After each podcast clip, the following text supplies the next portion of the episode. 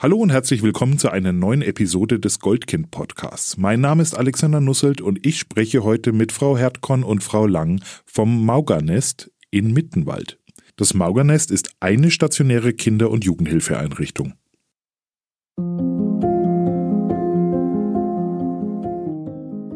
Das Zusammenleben ist nicht immer einfach. Besonders in Familien kann es immer wieder einmal schwierig werden. Das ist auch ganz normal. Im Goldkind-Podcast finden wir mit euch gemeinsam heraus, ab wann es nicht mehr in Ordnung ist, wann Grenzen überschritten werden und wie man sich in solchen Situationen helfen kann. Frau Herdkorn, Frau Lang, schön, dass es heute klappt und dass wir hier beisammen im Studio sitzen und uns ein bisschen über das Maugernest unterhalten. Frau Herdkorn, würden Sie sich unseren HörerInnen vielleicht ganz kurz vorstellen? Mhm. Erstmal danke für die Einleitung. Wir freuen uns, dass wir hier sein dürfen. Mein Name ist Christiane Herdkorn. Ich bin äh, von Beruf Psychologin und habe 2017 äh, in Mittenwald eine stationäre Kinder- und Jugendhilfeeinrichtung gegründet, das Maugenest, das wir Ihnen heute gern vorstellen wollen. Frau Lang, würden Sie sich auch ganz kurz vorstellen? Ja, gerne. Also auch von mir erstmal danke für die Einladung. Ich heiße Alessandra Lang, bin die stellvertretende Heimleitung und bin seit 2018 im Maugernest tätig als Sozialpädagogin. Das Maugernest, wie kam es eigentlich dazu, Frau Herdkorn? Auf die Idee, das zu gründen, hat natürlich auch so eine berufliche Vorgeschichte. Äh, ich war lange Jahre tätig als familienpsychologische Gutachterin und bin damit öfter in Berührung gekommen mit stationären Einrichtungen, wo Kinder untergebracht wurden, wo dann übers Gericht der Auftrag kam zu prüfen, sollen die Kinder noch länger in der Einrichtung bleiben, können sie wieder zurück zu den Eltern habe ich vieles kennengelernt und ähm, mit unterschiedlichen Eindrücken natürlich.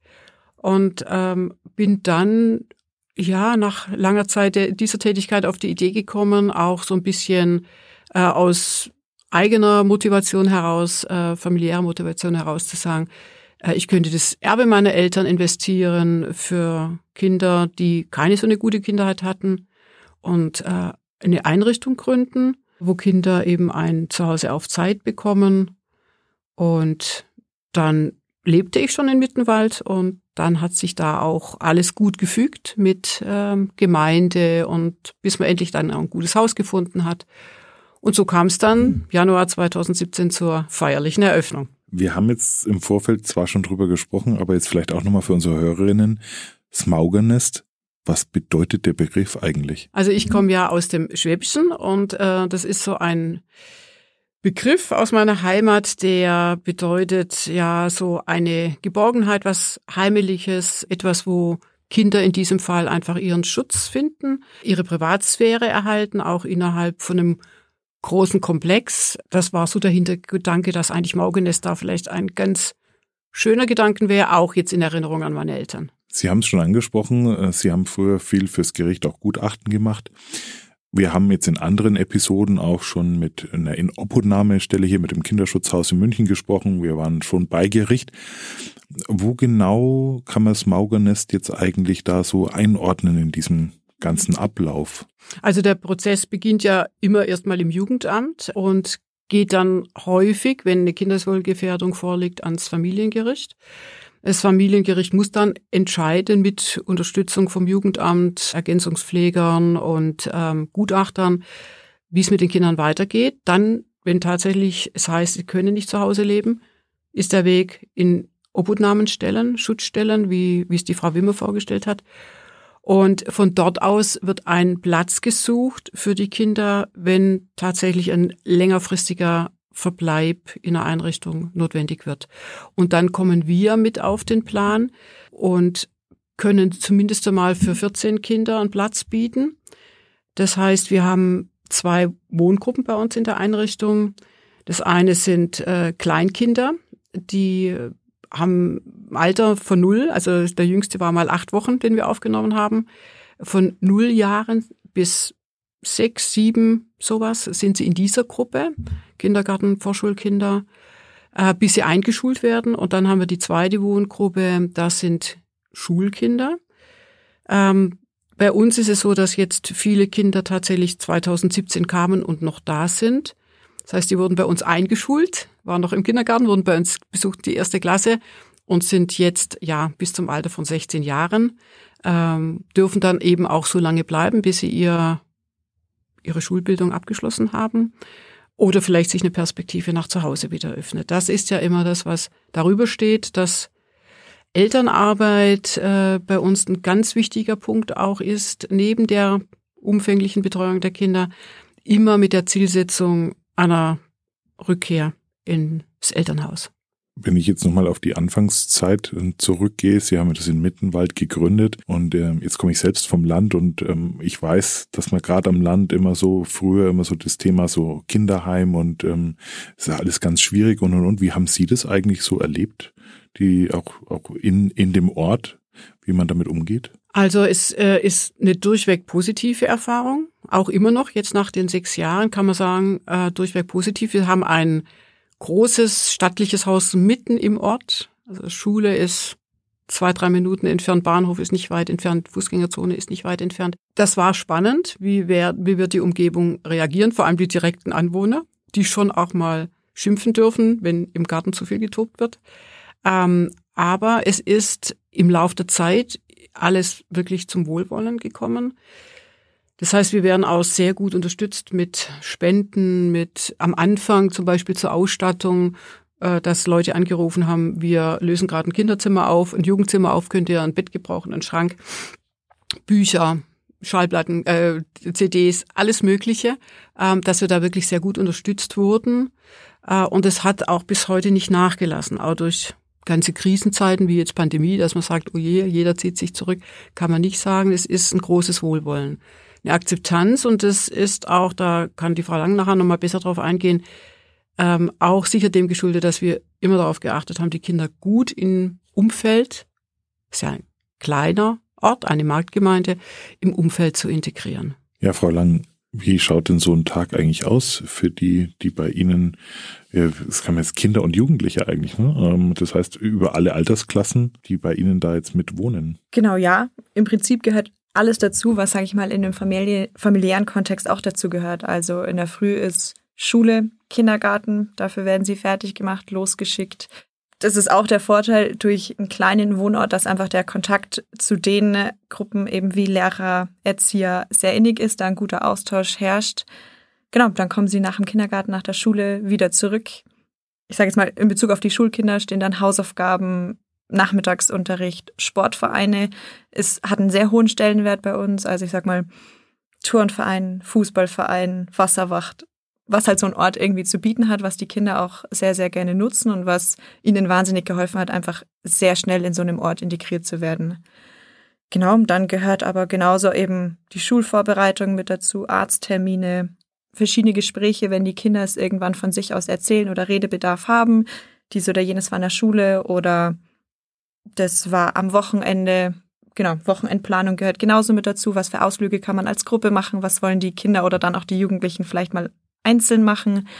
Abendsituationen, gemeinsam vielleicht noch einen Film anschauen, gemeinsam was lesen, ins Bett bringen alles, was, was glaube ich, einem so einfällt im familiären Kontext, wird von uns auch mit abgedeckt. Jetzt stellt man sich so als Außenstehender oder tut sich vielleicht sogar ein bisschen schwer oder ich tue mir auch ein bisschen schwer, vielleicht zu verstehen, was, was in so Kindern und Jugendlichen da vorgeht, inwiefern die das auch feststellen und wahrnehmen, dass sie ja in einer Situation aufwachsen, die sich maßgeblich von denen anderer Gleichaltriger vielleicht auch unterscheidet, die noch zu Hause sind.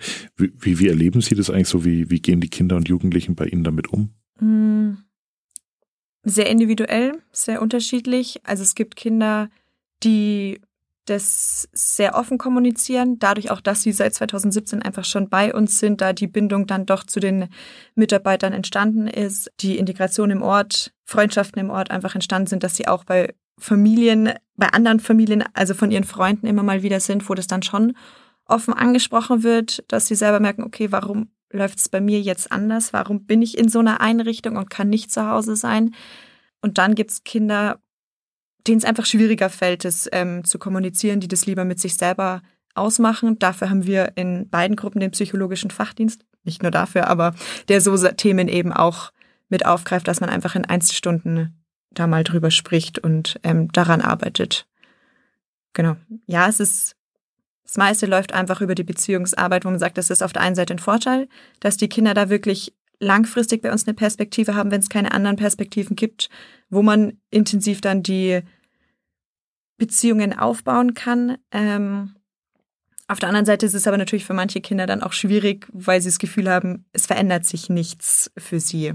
Jetzt ist es ja so, nachdem ja immer das Ziel ist, dass die Kinder irgendwann früher oder später wieder bei ihren Familien wohnen oder mit denen zusammenleben können, ja in dieser Zeit ja oft auch so, dass es Besuchszeiten gibt, Findet es bei Ihnen dann im Haus statt oder wie, wie läuft das ab? Ähm, bei der Gruppe der Kleinkinder findet es bei uns im Haus statt. Da findet es eigentlich auch in der Regel begleitet statt, sofern es jetzt nicht vom Ergänzungspfleger oder vom Gericht anders ähm, verordnet wird. Und bei der Gruppe der Schulkinder, dadurch, dass vor allem die Kinder schon lange bei uns sind, ist aktuell der Rhythmus so, dass sie alle 14 Tage ein Umgangswochenende haben, so nennt sich es bei uns, dass dann die Kinder, ähm, sofern es Gericht und Ergänzungspfleger zustimmen, dann im Haushalt der Eltern übernachten dürfen oder bei Angehörigen. Genau. Das, ja, ist auch immer ein spannender Prozess für die Kinder einfach zu sehen, okay, hat sich, verändert sich was, wie fühle ich mich zu Hause plötzlich wieder nach so einer Zeit. Ähm, es gibt Kinder, die sich da wahnsinnig drauf freuen, wo man auch einfach merkt, die Elternarbeit, die geleistet wird im Maugernest, ähm, fruchtet, da, da tut sich was. Und dann gibt's natürlich auch Kinder, die einfach sagen, nö, möchte ich nicht, ich fühle mich im Maugernest wohl, das ist mittlerweile mein Zuhause, ich distanziere mich ein bisschen davon. Von, vom familiären Kontext sind aber eher die Ausnahmen. Es ist ja so, wenn wir oft im, im also über das Thema bei Erwachsenen, also psychische Themen, äh, Psychosen, was auch immer sprechen bei Erwachsenen und über Psychotherapie, dann reden wir oft über, über Themen, wo man reflektiert und sich die Sachen anschaut. Wie kann man sich das eigentlich vorstellen bei der psychologischen Arbeit mit, mit gerade mit Kindern und Jugendlichen an der Stelle? Was ist denn da vielleicht die Herausforderung? Also bestimmt äh, den Zugang zu finden ähm, zu dem jeweiligen Kind. Also wenn so dieser, diese ersten Schreckensmomente der äh, Aufnahme der Trennung vom vorherigen Umfeld äh, verarbeitet sind. Es läuft alles immer über Beziehung. Also auch der psychologische Fachdienst hatten, sind zwei Frauen bei uns, sie haben ganz hohen Stellenwert inne, jeweils innerhalb der Gruppe. Nochmal eine andere Beziehung zu den Kindern, auch erlebt von seitens der Kinder, ähm, als jetzt zum Betreuerteam, ähm, weil das wirklich auch so ein Punkt ist, wo sie ganz eine Person ganz für sich haben, die sich ganz auf ihre Thematik einlässt, auf ihre Emotionen einlässt und wo man vielleicht einfach auch mal nur zusammen sein kann und etwas gemeinsam macht, bis man dann wirklich sich so öffnen kann und dann die Dinge anspricht. Manchen Kindern fällt es natürlich leicht, die, die tragen das Herz auf der Zunge. Die können dann auch erzählen, was war Stress im Umfeld, mit Klassenkameraden. Andere brauchen dafür länger. Also ist auch hier ähm, die ganze Bandbreite von, von therapeutischen Möglichkeiten, von gemeinsamen Spielen, einfach nur zusammen sein, Gespräch bis in die Tiefe gehen.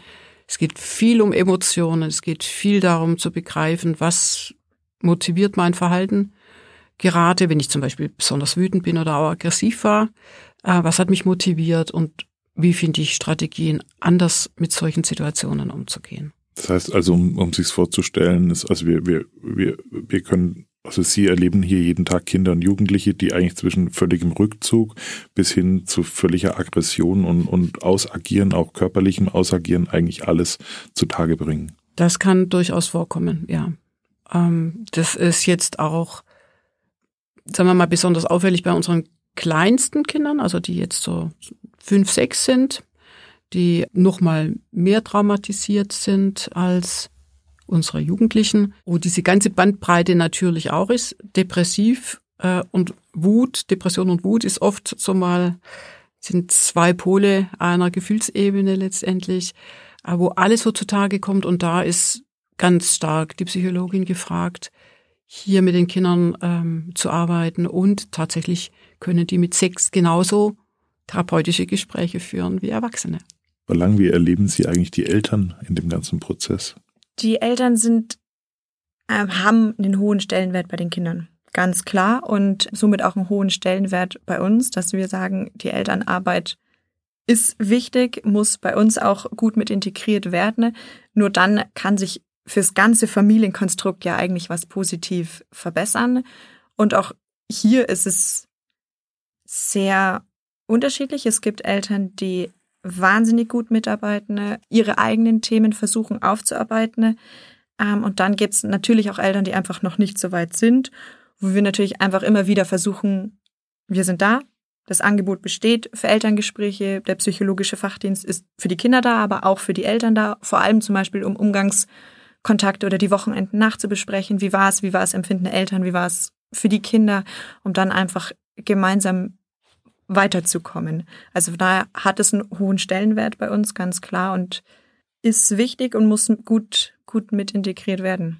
Sie haben es gerade angesprochen, dass Eltern ja durchaus auch bereit sind, ihre eigenen Themen anzugehen und vielleicht durch Therapie ähm, auch, auch bearbeiten. Findet dann auch eine Art, also äh, integrierte Therapie dann statt, also zusammen mit Ihnen, mit Ihrem Haus? Oder wie, wie kann ich mir das vorstellen? Also bei den Kleinkindern gibt's zum Beispiel verschiedene Elterntrainings, gibt's mit einer Kunsttherapeutin, die Trainings gemeinsam macht, mit einem psychologischen Fachdiensttrainings und auch, dass die Umgänge begleitet werden, also wo die Eltern sich dann auch ein Feedback holen können. Und zum Beispiel sagen können, in der Situation war ich jetzt unsicher, was wäre jetzt der Tipp ähm, vom Betreuungsteam, der es begleitet hat. Genau, dass man sich so einfach austauschen kann, weil die Hintergründe sind ja bei jedem Elternteil ganz unterschiedlich und auch nicht nur rein auf die Eltern, warum jetzt ein Kind da ist. Ähm, man sagt, da gibt es einfach viele Baustellen, wo die Eltern gestärkt werden müssen. Genau, und wir versuchen das, was wir ermöglichen können, zu unterstützen oder halt anzubieten. Ähm, und dann hängt es davon ab, ob jetzt zum Beispiel ein Gericht mit involviert waren und die Eltern noch externe Auflagen bekommen haben, wo wir dann außen vor sind. Sie haben gesagt, Sie haben 14 Plätze im Haus. Sind die voll? Derzeit sind sie nicht voll. Also wir hatten jetzt eine schöne Situation, dass ein Kind, das im April 2017 aufgenommen wurde, ähm, zu, den Som Ende, zu Beginn der Sommerferien nach Hause in den Haus, äh, elterlichen Haushalt entlassen werden konnte. Das war ein bisschen eine mühselige Arbeit, die sich aber wirklich gelohnt hat. Das Kind war sehr gestärkt, sehr stabilisiert und die Elternarbeit war zumindest mit einem Elternteil wirklich sehr gut möglich, immer, ist immer besser geworden, so dass wir da einen Platz tatsächlich jetzt frei haben, den wir jetzt noch nicht nachbesetzt haben. Und äh, derzeit sind wir mit zwölf Kindern besetzt äh, und haben ein Kind in Obhut. Also wir haben ja auch noch einen in Obhutnahmeplatz, den wir anbieten zu den 14 hinzu. Wir haben ein Kind in Obhut, der ist jetzt sieben Monate alt, ein kleiner Junge, der da muss ich auch noch klären, wie es weitergehen kann mit der Mama, mit den Eltern. Und der ist einfach mal vorübergehend bei uns zum Schauen. Clearing nennt man das dann. Ähm, so ein Verfahren, wo dann der psychologische Fachdienst mit dem Betreuungsdienst und dem Jugendamt zusammen eben Perspektiven entwickeln und mit den Eltern besprechen und genau. Also haben wir, sind wir gerade mit zwölf Kindern nur besetzt. Sind die Kinder jetzt in der Regel aus der, also aus der Region, also Mittenwald und Umgebung oder kommen die auch von weiter her? Mm, also unser, unser zuständiges Jugendamt ist ja Garmisch-Partenkirchen und wir haben auch Kinder, die dort ähm, praktisch angeschlossen, angebunden sind. Tatsächlich kommen aber die meisten Kinder aus München, äh, weil einfach hier der Bedarf am größten war, als wir eröffnet haben, war das dann relativ schnell publik und dann haben eben die Münchner Jugendämter relativ schnell die Plätze auch besetzt, weil ja, weiß man grundsätzlich, dass die zur Verfügung stehenden Plätze äh, eigentlich nicht ausreichend sind. Ist es ein Phänomen, was überhaupt ist, weil, weil München eine Stadt ist? Also ist es hier überproportional vielleicht auch, sind es hier mehr Fälle, die, die es sind, oder kann man das gar nicht so sagen? Das glaube ich eigentlich weniger. Also ich glaube, die Problemsituationen in Familien treten universell auf, egal ob im ländlichen Bereich, im städtischen Bereich, sie fallen unterschiedlich aus. Nur hat man einfach die höhere äh, Bevölkerungsdichte und damit natürlich auch die höheren Fallzahlen in den Jugendämtern. Aber auch das Jugendamt Garmisch-Partenkirchen ist gut beschäftigt. Wenn wir über Dysfunktionalität sprechen, wenn wir über Depressionen sprechen, wenn wir über Narzissmus sprechen oder äh, andere Persönlichkeitsstörungen oder, oder Angststörungen oder wie auch immer bei den Eltern, ist es die gesamte Bandbreite, mit der sie jeden Tag umgehen müssen? Oder sind es so bestimmte Themen, die vielleicht eher im Vordergrund stehen, sogar wenn es zu den Obhutnahmen oder vielleicht auch zum, zum Aufent längerfristigen Aufenthalt kommt? Ich würde sagen, eigentlich die ganze Bandbreite. Suchterkrankungen sind stark vertreten, psychische mhm. Belastungen, körperliche Gewalt. Gewalt.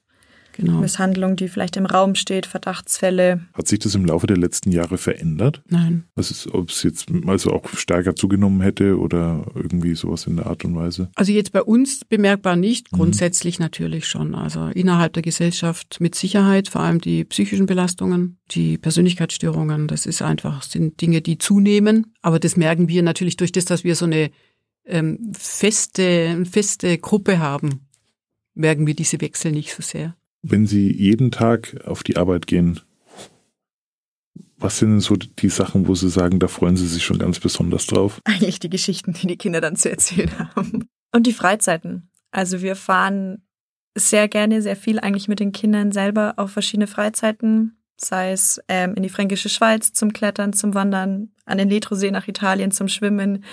Und das ist, glaube ich, was, was also das ist jetzt alles bezogen auf die Jugendlichen, auf die Gruppe der Schulkinder, ähm, was einen wahnsinnigen Sprung geleistet hat in der Beziehungsarbeit. Sagen, wenn man wirklich außerhalb des Maugernestes, aber trotzdem in dieser Gruppenkonstellation mit den Betreuern auf eine Freizeit fährt, da auch 24-7 einfach miteinander verbringt. Da kommen einfach wahnsinnig lustige Geschichten und Sprüche manchmal von den Kindern, wo man einfach mitlachen muss und merkt, okay, hier herrscht auch eine lockere Stimmung. Diese Gruppe muss sich zusammenfinden, weil sie einfach zusammengeworfen wurde, hat sich aber irgendwo auch ähm, gefunden und die Kinder können sich gegenseitig akzeptieren. Ja, und auch, dass jeder Tag auch im Morgenest anders ist. Es ist halt einfach kein Bürojob, kein, wo ich weiß, von neun bis fünf ratter ich jetzt mein, mein Programm durch, sondern okay, heute steht eigentlich das und das auf meinem Plan. Jetzt schauen wir mal, was, was heute kommt, ob ein Kind Redebedarf hat, der nächste sagt, er muss für die Schulaufgabe lernen, der dritte hat dann doch vielleicht irgendeine Krise im Freundeskreis. Es, jeder Tag ist einfach anders, ist abwechslungsreich. Und jetzt, ich meine, ich mache es jetzt seit fast fünf Jahren und langweilig wird's einem auf jeden Fall nie. Jetzt sprechen wir auch oft über das Thema Personal und Personaldecke. Also wie, wie viel, wie viele Menschen eigentlich überhaupt zur Verfügung stehen, auch für, für diese Jobs, die hier getan sind. Und wir waren jetzt eben auch schon bei Frau Wimmer im Haus. Und für uns ist es ja oft so, in der Familie ist es ja völlig normal, dass man fürs, fürs Kind eigentlich rund um die Uhr da ist. Aber dieses rund um die Uhr ist ja ein Job in Ihrem Fall. Wie viele Menschen arbeiten eigentlich im Maugernest für 14 Kinder? 20 mm, plus. 20 plus. Also ähm, wir können jetzt mal mit den ganzen drumherum Sachen anfangen. Es gibt eine Verwaltung, es gibt eine Hauswirtschaft. Äh, wir kochen jeden Tag frisch die Mahlzeiten, ähm, machen mit den Kindern äh, im hauswirtschaftlichen Bereich was. Da haben wir zwei Kräfte zur Verfügung. Das Haus muss geputzt werden. Es gibt einen Reinigungsdienst. Das ist einmal dieses Drumherum auch natürlich. Dann äh, gibt's die Psychologinnen, die beiden. Es gibt dann jeweils die Sozialarbeiterinnen beziehungsweise Erzieherinnen, Kinderpflegerinnen auf den Gruppen, die die Kinder im Alltag versorgen und zwar wirklich rund um die Uhr. Das heißt, in der Regel ähm, sind es bei den kleinen zwei Fachpersonen am Tag und eine in der Nacht. Bei den Jugendlichen ist oft mal auch ausreichend eine Fachperson und einer in der Nacht. Und flankiert wird das Ganze dann durch Auszubildende. Das ist so was sich so im Laufe der Zeit herausgebildet hat. Wir haben Studenten der sozialen Arbeit, äh, die Praktikum machen. Wir haben auch mal Studenten der Psychologie. Wir haben Auszubildende in der Erziehungsausbildung, auch in der Heilerziehungspflege. Äh, wir haben Schüler oder Schülerinnen äh, von Voss, die ihr Halbjahrespraktikum bei uns absolvieren und die begleiten dann sozusagen die Fachpersonen durch den Tag sodass also an einem normalen Tag, wenn man es mal so hochrechnet, dann fünf bis sechs Leute im Dienst sind, immer zwei Leute in der Nacht. Und am Wochenende natürlich ist das Gleiche. Sie haben ein paar Sachen angesprochen. Ich kann mir vorstellen, dass auch es unheimlich viel Netzwerkarbeit auch ist, sich mit mit mit Behörden, ähm, mit anderen Unternehmen und so aus der Region auch ähm, abzusprechen, zu sagen oder mit Schulen. Sie haben es ja gerade gesagt, wie die FOS oder so, um zu sagen, wir wir brauchen da Leute, wir suchen Leute, wir bieten was an und und und und und. Das kann äh, ziemlich tagesfüllend sein, nehme ich an, so eine Aufgabe. Also diese Ausbildungsplätze, äh, die publik zu machen, das war ganz wichtig. Das ist aber jetzt fast schon ein bisschen ein Selbstläufer geworden, Gott sei Dank. Fachkräfte zu finden ist ausfüllend, ja. Netzwerking, also was sehr gut ist wirklich, äh, ist die Zusammenarbeit mit Schulen, Kindergärten. Ähm, das ist natürlich das, die, Trag, das, das, die Tragfläche sozusagen für uns. Wenn das nicht gut gehen würde, wäre es für die Kinder schwieriger, wäre es für uns schwieriger. Ne? Das klappt sehr gut und Vereine eben aber auch. Ne? Und äh, dadurch ergeben sich immer wieder neue Kontakte, Vernetzungen. Wir haben sind bei Arbeitskreisen mit dabei. Wir haben äh, Kontakt eben zu den Jugendämtern, zu, zu den Gerichten und so weiter. Also das ist schon ein großes Netz, das sich da langsam aber sicher um das ganze, ähm, die ganze Einrichtung herumspinnt. Wenn wir uns nochmal in die, in die Lage oder in die Lage der, der Kinder und Jugendlichen versetzen, das sind ja doch viele Menschen als Ansprechpartner und als Bezugspersonen, wenn wir, wenn wir so, so, so sagen 20 Personen haben, also eigentlich mehr Köpfe sogar als, als EinwohnerInnen. Ist es für die aufregend oder wie, wie, wie erleben Sie das, ähm, wenn da so viele, vor allem auch gerade am Anfang fremde Menschen ähm, plötzlich hier zur Verfügung stehen? Naja, also die Jugendlichen, die sind natürlich da erstmal abwartender. Ja, die ähm, haben das schon gelernt, dass auch immer wieder Wechsel im Personal stattfindet.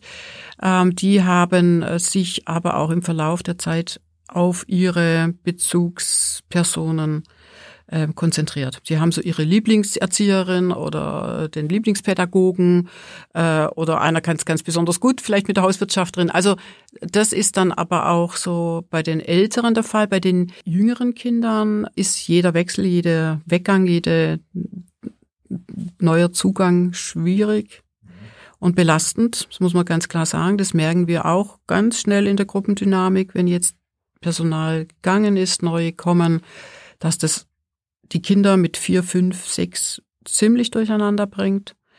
Ähm, es ist immer wieder bisschen wie eine Art Retraumatisierung, was Beziehungsabbruch betrifft.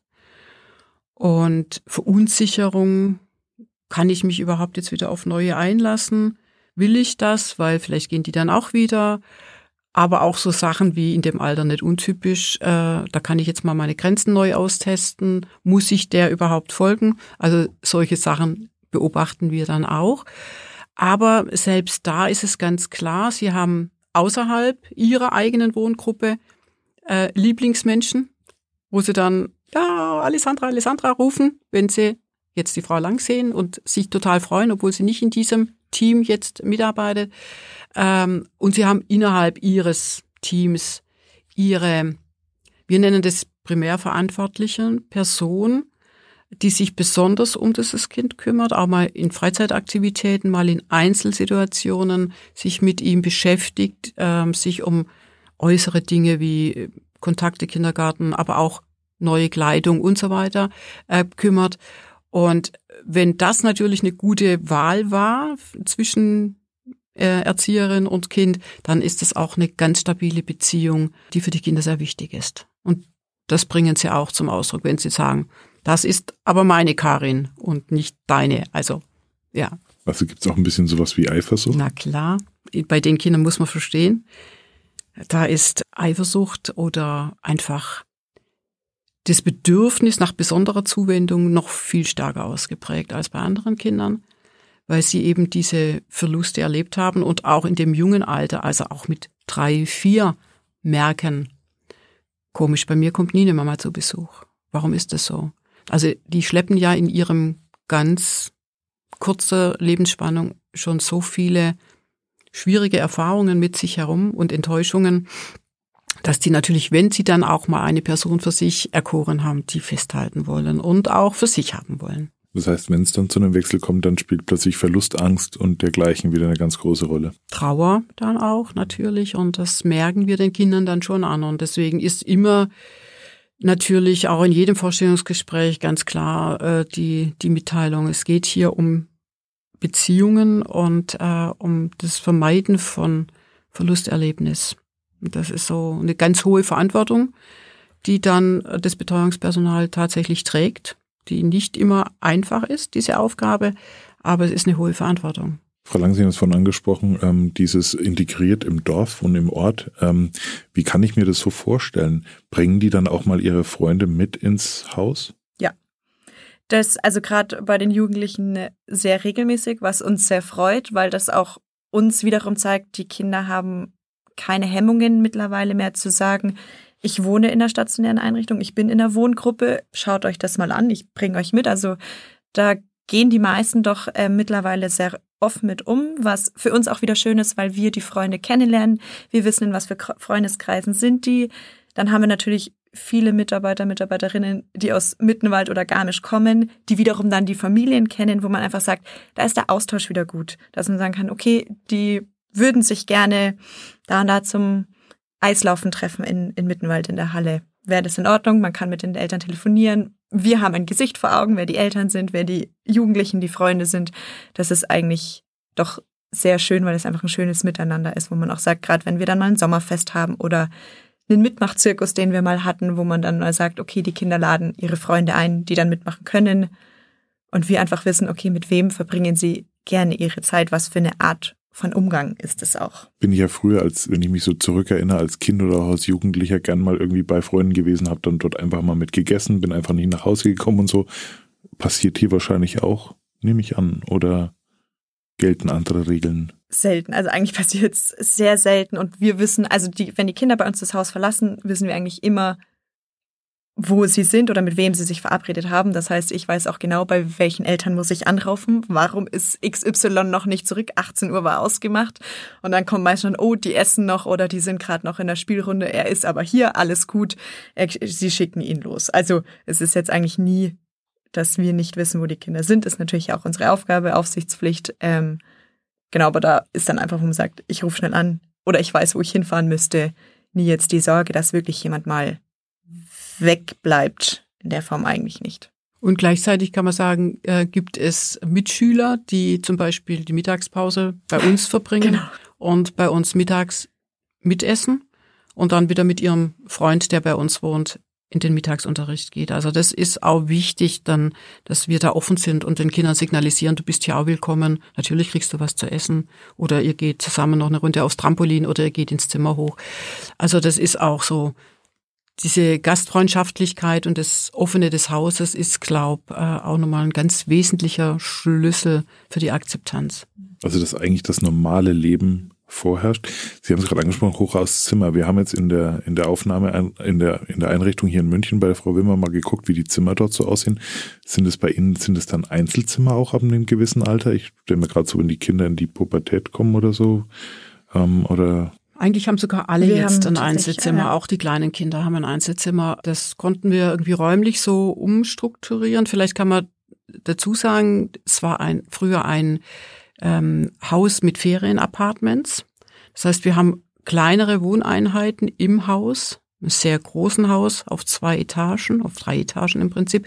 Erste Etage wohnen die Schulkinder, das heißt, die haben ein Apartment zu zweit und haben da ihr eigenes Bad und jeder hat sein Zimmer. Das ist bei den Schulkindern ganz wichtig, weil es einfach, ähm, ja, nicht mehr geht, dann mit jemand sich das Zimmer zu teilen. Äh, das gibt zu viele Reibungspunkte und man braucht Ruhe zum Lernen und eben mal Freunde zu Besuch. Und bei den Kleinkindern äh, ist es eine ähnliche Struktur mit diesen Apartments. Ähm, und da konnten wir das auch baulich so umändern, dass jedes sein eigenes Zimmer hat, was auch einfach entspannt und entzerrt, weil wenn wir 24 Stunden ähm, immer mit einer Gruppe von sieben Kindern zusammen sein müssten oder Gleichaltrigen genauso, wäre uns das auch zu viel und so müssen wir auch den Kindern tatsächlich den Rückzug bieten. Jetzt hat sich natürlich im Laufe der letzten Jahre oder ja im letzten Jahrzehnt unser Leben ja insgesamt ein bisschen verändert. Wir äh, Smartphones sind gekommen, Social Media sind da und es hat ja auch vor Kindern und Jugendlichen keinen Halt gemacht.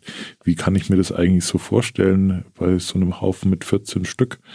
Ähm, der Umgang mit haben da alle ein Handy? Also wir haben konkretes Medienkonzept praktisch für die Schulkinder und ab zwölf Jahren dürfen sie ihr Handy in der Einrichtung haben, aber nur zu einer bestimmten Uhrzeit. Also ist dann so geregelt, dass abends, wenn Schule erledigt ist, Sportverein erledigt ist, Abendessen, Bett fertig, dann dürfen sie nach Alter gestaffelt ihr Handy haben. haben. Wir haben aber auch ein Sicherheitsprogramm, Kaspersky, was auf jedes Handy oder wer einen Laptop oder Computer hat, draufgespielt wird.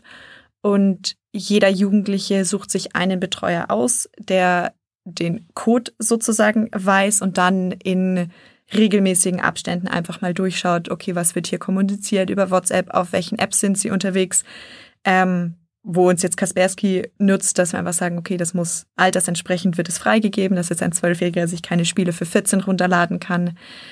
Genau, und so kontrollieren wir das regelmäßig, besprechen das mit den Kindern dann auch. Ähm, die wissen, dass wir da immer mal wieder durchschauen. Und der psychologische Fachdienst bietet praktisch Gruppenabende oder auch in den Einzelstunden dann Themen an, wo genau Social Media, ich sag mal, die ganze Präsentation und Filtersachen auf Instagram oder sowas dann einfach behandelt würden, dass die Kinder da einfach sensibel drauf gemacht werden, weil sie nutzen es alle, sie werden, so wie wir auch, sie werden damit konfrontiert, sie sollen ja auch irgendwo Anschluss haben, wir können sie nicht davor schützen, indem wir es verbieten. Das funktioniert nicht mehr ähm, und deswegen sensibilisieren, dass sie aufmerksam sind und einfach wissen, wo die Gefahren lauern und einen angemessen anständigen Umgang damit haben. Das heißt, es gehört auch völlig selbstverständlich dazu, dass man, dass sie ein Smartphone haben irgendwann, dass sie vielleicht einen Computer auch haben? Mittlerweile ja, wobei ähm, Handys wird eigentlich durch die Eltern oder Angehörigen finanziert und Computer stellen wir dann ab zwölf zur Verfügung, weil es einfach auch in der Schule immer mehr Thema wird. Gerade durchs Homeschooling, das war bei uns fast nicht umsetzbar, weil alle Schulen davon ausgegangen sind, es sind in irgendeiner Form irgendwelche Computer, Laptops zur Verfügung, wo die Kinder an ihren Konferenzen teilnehmen können. Und wenn man dann teilweise zehn Kinder hat, die gleichzeitig online sein müssen, das hat unser System erstmal lahmgelegt und dann haben wir doch ähm, dank vieler Spenden jetzt ähm, Laptops, Computer, gute Sachen einfach ähm, zur Verfügung gestellt bekommen, die jetzt die Kinder dann nutzen können für Referate, PowerPoint-Präsentationen, was alles so ansteht. Sie sprechen es an, das Thema Spenden. Sie haben vorhin auch schon gesagt, das Thema Kooperation auch mit, mit Menschen, die im Ort wohnen, die im Ort vielleicht auch Unternehmen haben. Wie, wie schaut es da eigentlich aus? Weil ähm, ich, ich stelle mir, es, alles lässt sich wahrscheinlich auch gar nicht über die Gelder, die zur Verfügung stehen, finanzieren. Also die jetzt von Frau Lang angesprochenen Freizeiten beispielsweise, die sind jetzt so im Budget nicht enthalten. Und ähm, es gibt natürlich für jedes Kind ein Kleidergeld und es gibt eine genaue äh, Pauschale, wie das Essen zu berechnen ist für jedes Kind. Ähm, man käme mit dem Ganzen schon hin, aber wir haben uns ja zum Ziel gesetzt, dass es Kinder bei uns wirklich richtig gut haben sollen. Und da haben wir auch von Beginn an gute Unterstützer gehabt, ob das jetzt öffentliche Stellen waren, Stiftungen waren, ähm, dann die Betriebe am Ort, bei denen wir äh, einkaufen und die uns immer Prozente geben äh, oder auch mal so nur was schenken. Das ist etwas, wo wir sagen können, unsere Kinder leben wirklich in einem nicht Übermaß, aber in einem guten Maß ähm, und äh, haben eigentlich alles, was sie benötigen. Ähm, wobei wir natürlich auch Grenzen setzen und sagen, es muss auch realistisch bleiben, logischerweise. Aber da haben wir durch diese Spenden, es gibt einen Förderverein, der gegründet wurde noch vor Beginn ähm, äh, des Maugenests, der ganz speziell für Kinder und Jugendliche sich engagiert, in puncto Zukunft. Förderverein in Mittenwald, der auch sich zur Hauptaufgabe gesetzt hat, das Maugenest mit zu unterstützen wo es Mitglieder gibt, die dann wieder spenden oder ihre Mitgliedsbeiträge zur Verfügung stellen, dass wir bestimmte Projekte wie zum Beispiel den Mitmachzirkus ähm, aufstellen konnten in Mittenwald, dass wir Freizeiten organisieren für die Großen, für die Kleinen und so weiter. Wenn Sie jetzt mal die letzten Jahre so, so reflektieren und ein bisschen draufschauen, wie sich das Ganze entwickelt hat und ähm, jetzt die Frage, es ist ja kurz vor Weihnachten jetzt, wo wir die Episode aufnehmen, Sie einen Wunsch frei hätten, sagen so, was, was bräuchte es denn jetzt aus Ihrer Sicht? Oder wovon bräuchte es vielleicht mehr, damit es besser werden kann? Gute Mitarbeiter, die brauchen wir. Das ist das, was wir am dringendsten brauchen. Also der Appell geht an alle, die diese Berufszweige gewählt haben und äh, Verantwortung übernehmen wollen. Wir wünschen uns tolle Leute, die uns unterstützen in der Arbeit mit den Kindern und dann ergibt sich der Rest von ganz alleine. Könnte denn dabei helfen, Frau Lang, dass vielleicht mehr Menschen vielleicht auch sich für den Beruf entscheiden? Reinschnuppern, sich's mal anschauen, wie es ist, weil also wenn ich jetzt an meine Zeit zurückdenke, ich glaube, ich hätte während dem Studium mich nicht in der stationären Arbeit ähm, unbedingt gesehen und eigentlich hat mich damals schon das Probearbeiten überzeugt. Ja, dann natürlich auch ähm, das Gehalt ist wenn man sich so umhört, immer ein großes Thema, dass einfach im sozialen Bereich das Gehalt nicht mithalten kann und man sieht dann, wie andere Berufsgruppen, irgendwelche Manager, ähm, die, wo man wo ich das Gefühl habe, deutlich weniger Verantwortung haben, wie wir, ähm, was einfach dann nicht mehr, wo das Gehalt nicht mehr im, im Verhältnis steht. Könnte ich jetzt einfach vorbeikommen und sagen, ich würde gern mal irgendwie ein Praktikum machen? Hm, also es kommt immer so ein bisschen drauf an, wo man reinschnuppern möchte. Es gibt ganz klare Vorgaben von der Heimaufsicht, welche Berufsgruppen dürfen in Einrichtungen arbeiten. Gibt es mal so eine kleine Abweichung von dieser Zielsetzung? Braucht es braucht's eine Genehmigung von der Heimaufsicht, dass jemand mitarbeiten kann oder ein Praktikum machen kann? Das ist wirklich ganz auf diese Sozialberufe, Sozialarbeit, Erzieher, Heilerzieher und so weiter begrenzt. Ähm, und äh, dringende Voraussetzung, weil wir ja natürlich diese hohe Verantwortung in jeglicher Hinsicht haben, es braucht ein erweitertes Führungszeugnis das jeder Mitarbeiter vorlegen muss, egal ob er jetzt in der Betreuung arbeitet oder in der Verwaltung, damit wir jegliche Gefährdung unserer Kinder äh, von vornherein zumindest begrenzen können. Jetzt kommen wir schon auch schon langsam zum Ende. Jetzt vielleicht nochmal in die, in die Zukunft gedacht und ähm, Sie haben sich das Projekt vorgenommen, äh, ist ja kein Projekt mehr, sondern ist ja jetzt ein fester Bestandteil in Mittenwald dieses Modell, das Sie in Mittenwald fahren, wäre das auch etwas, wo man sagen könnte, da könnten wir bayernweit, auch deutschlandweit durchaus vielleicht mm, uns mehr noch abschauen, wie sowas funktionieren kann? Oder sind wir da eigentlich schon ganz gut aufgestellt? Grundsätzlich vielleicht, es gibt ja neben den öffentlichen Trägern viele private Träger, die auch vernetzt sind, teilweise im Verband privater Träger der Kinder-Jugendhilfeeinrichtungen verbunden sind, wie wir auch. Ähm, wo natürlich einerseits ein guter Austausch zwischen den Heimleitungen stattfindet und man dann voneinander lernt. Ähm, es könnte sicherlich noch mehr Nachahmer geben für den ländlichen Bereich ähm, kleine Einrichtungen, überschaubare Einrichtungen zu machen. Private Einrichtungen sind in der Regel nicht so ganz, also die haben nicht gleich 100 Plätze für Kinder, sondern sind eher so zwischen 10 und vielleicht 20 Plätzen, was einfach für die Kinder angenehmer ist, meiner Meinung nach. Ähm, da könnten wir sicher noch Nachahmer gebrauchen. Vielleicht an diejenigen, die vielleicht sogar die Idee haben oder Lust hätten, so etwas nachzuahmen, wo könnten die sich denn hinwenden, um zu wissen, wie fange ich sowas an? Was muss ich beachten oder mit wem spreche ich? Also ich habe mich damals tatsächlich an den VBK, den äh, Verband, ähm, ge gewandt und einfach mal grundsätzlich Informationen gesammelt. Es gibt viele Informationen natürlich im Internet. Ähm, die Vorgaben der Heimaufsichten kann man sich alle runterladen und anschauen, dass man überhaupt weiß, was sind die Voraussetzungen. Auch den direkten Kontakt zur Regierung von Oberbayern suchen, die eben die Heimaufsicht darstellt. Ähm, und da sich Informationen einholen, da fand ich mich damals auch gut beraten. Jugendämter, alles mal abklappern und ich glaube, man stößt überall auf offene Ohren. Frau Langfrau Herdkon, vielen herzlichen Dank für das offene Gespräch und für den Einblick in Ihre tägliche Arbeit. Ich habe großen Respekt vor dem, was Sie jeden Tag leisten und was Sie tun und wie viel Energie und Kraft äh, Sie da reinsetzen. Wir kommen noch vorbei, wir schauen es uns noch vor Ort an, wir werden der Einladung auf jeden Fall noch folgen, denn alles, was wir gehört haben, weckt das Interesse und ähm, ich freue mich, wenn wir uns wiedersehen. Sehr gerne. Sehr gerne, vielen Dank.